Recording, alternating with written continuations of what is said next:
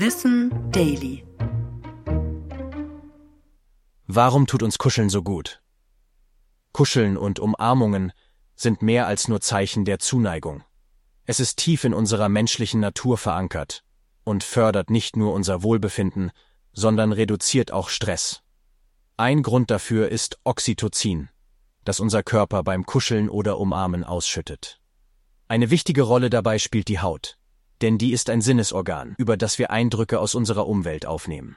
Und darüber wird auch die Ausschüttung vom sogenannten Bindungs- oder Glückshormon Oxytocin angeregt.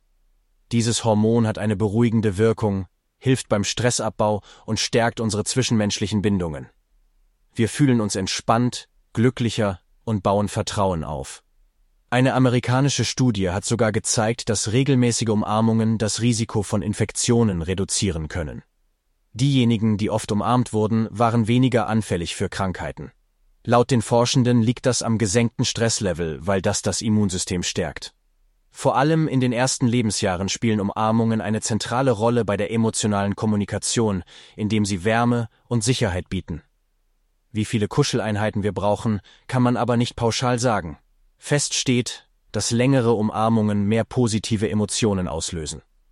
Nach 29 Sekunden erreicht die Oxytocin-Ausschüttung dann ihren Höhepunkt. Einer Studie zufolge wird unser Stresslevel übrigens auch dann gesenkt, wenn wir uns selbst umarmen. Ich bin Tom und das war Wissen Daily. Produziert von Schönlein Media.